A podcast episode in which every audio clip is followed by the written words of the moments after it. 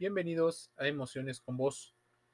¿Cómo controlar la ira, el enojo, esa frustración para que no llegue a la agresividad? Algunas personas hablan de técnicas, incluso han sacado videos. Todas las emociones son necesarias e importantes. Algunos los clasifican desde las primarias, las secundarias. Las emociones nos permiten también medir nuestra capacidad que tenemos en habilidades para resolver ciertas situaciones. Supone una especie de indicador o sensor interno que nos facilita entender la realidad y adaptarnos a ella. Concretamente, la inteligencia emocional de la que debemos de tener está cada vez más abandonada porque los sesgos cognitivos que son los que activan los algoritmos pues, no favorecen que seamos más inteligentes. Vamos a hablar de ira, agresividad y de esa frustración, sobre algunas estrategias que podemos gestionar y manejar para pues, que no nos gane. La ira o rabia se encuentra entre esas cinco o seis emociones básicas y universales, en las cuales también está la tristeza, la alegría, el miedo y el asco. Es el sentimiento de gran enfado que conlleva una alta activación fisiológica y nos prepara para hacer frente a una amenaza. Esta emoción puede llevar a conductas violentas y explosiones de ira y de agresividad.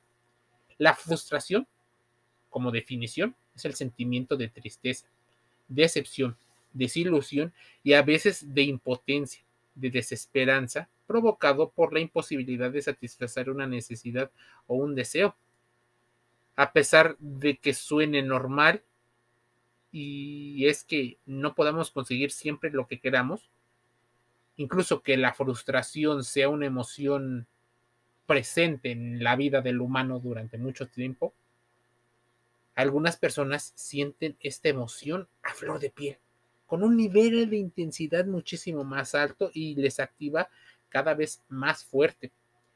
Aunque esas emociones pueden llegar a ser y tener una función adaptativa biológica, no significa que sea normal y por eso debamos de permitir que la gente se comporte con una ira tan fuerte que pueda destruirse a ella misma y al entorno. Aunque esas emociones sean y tengan esa función adaptativa, en ocasiones las personas con dificultad para gestionar, controlar, como le quieras llamar, a la ira o a la agresividad, han crecido en entornos eh, cada vez menos inteligentes emocionalmente. Cada vez hay más explosiones de la ira. Y esto incluso se ha romantizado en videos, en, en música y en todas las personas donde consideran que aparte es divertido, entretenido ver a alguien haciendo actos a veces hasta impulsivos. Es muy importante el aprendizaje que hacemos de niñas y de niños para regular las emociones. Si un niño crece aprendiendo que la ira y la violencia son buenos instrumentos para conseguir lo que se desea, puede ser muy probable que estas conductas se mantengan en el tiempo y se conviertan en sus estrategias en la vida adulta. Si no se han presenciado modelos eh, eficientes de resolución de conflictos y manejo de la frustración, es muy probable que aunque en el futuro lo intentemos, es un poco más difícil. Es más, los modelos basados en la identificación son importantísimos. el ejemplo es importantísimo. Se crea un hábito y ese hábito evita como prevención en el futuro esos ataques de ira y de cólera.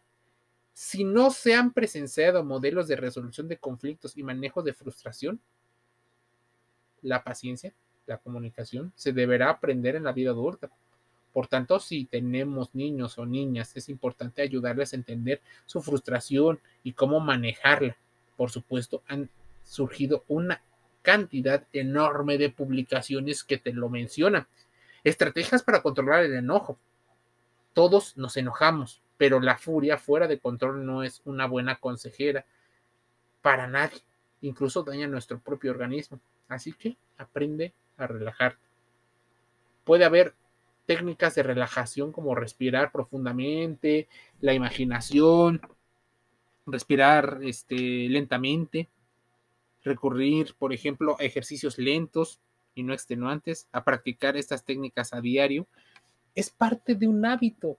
Es importante que las incluyas, que te desconectes cinco minutos para conectarte contigo mismo, evitando la mayor cantidad de estímulos posibles. Así que no siempre te conectes con audífonos y con música, porque es muy probable que ese estímulo le gane al estímulo de reflexionar y de hacer introspección real y genuina con nosotros mismos. Hay gente tan, tan desconectada de su propio organismo que muchas veces no comprende ni siquiera por qué le dio un ataque de ira o de enojo. Por supuesto, echarle la culpa a los demás no debería de ser una opción, pero el victimismo ocurre. Posiblemente haya la necesidad de cierta reestructuración emocional y cognitiva. Por eso, ahí están los psicólogos profesionales titulados en una universidad con especializaciones en estos determinados campos.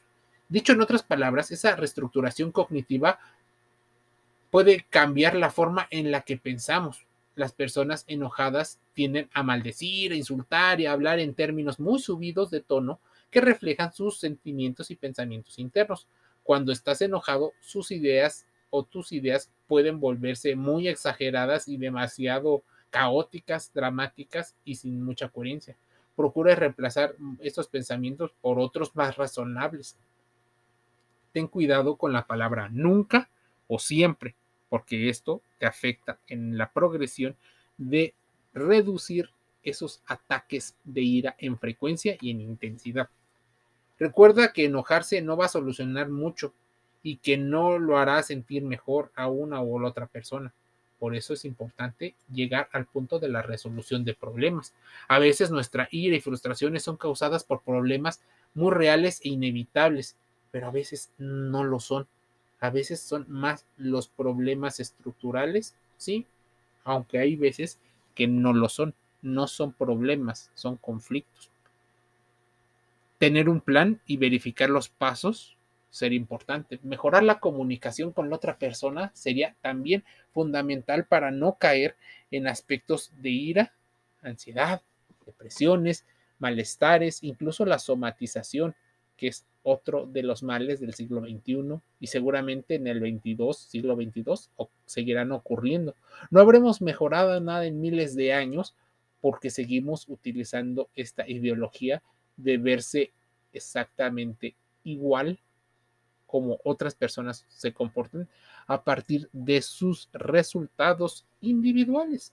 Por eso, y por otras cosas, es importante tener controles del enojo y de la ira. Piensa a veces antes de hablar.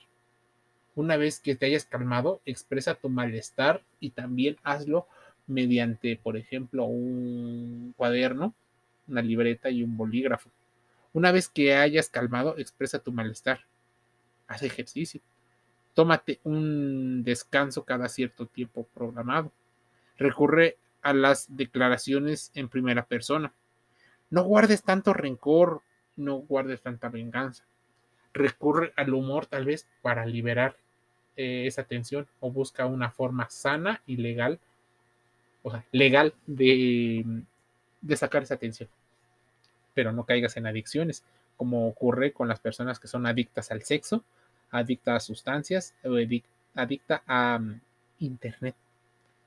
Emociones con vos, la reflexión del día de hoy te invito a suscribirte de manera gratuita todos los días para que recibas nuestras notificaciones y así poder escuchar cada vez más nuestros podcasts que están en Amazon Music Audible, en Google Podcast, en Spotify, en iHeartRadio y otros.